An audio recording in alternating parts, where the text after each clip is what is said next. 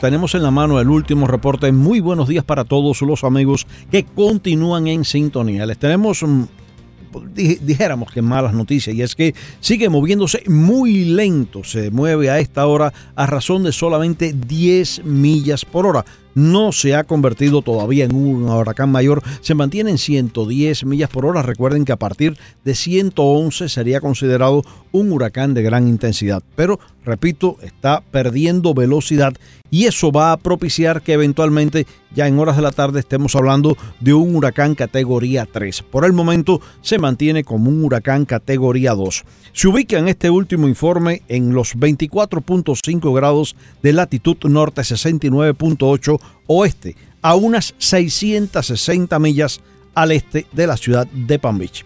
Bueno, pues está más lento, como te decía, los vientos con fuerza de huracán se extienden 25 millas alrededor del centro y los vientos con fuerza de tormenta alrededor de 105 millas por hora.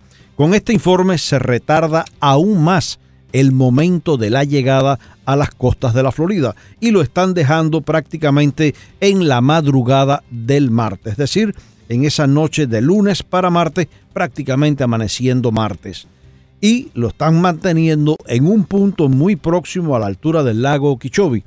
Eh, calculamos alrededor de la zona de Júpiter y si calculamos las distancias entre Júpiter y las ciudades de acá del sur de la Florida, bueno, pues Palm Beach está a 25 millas con las características actuales que tiene Dorian.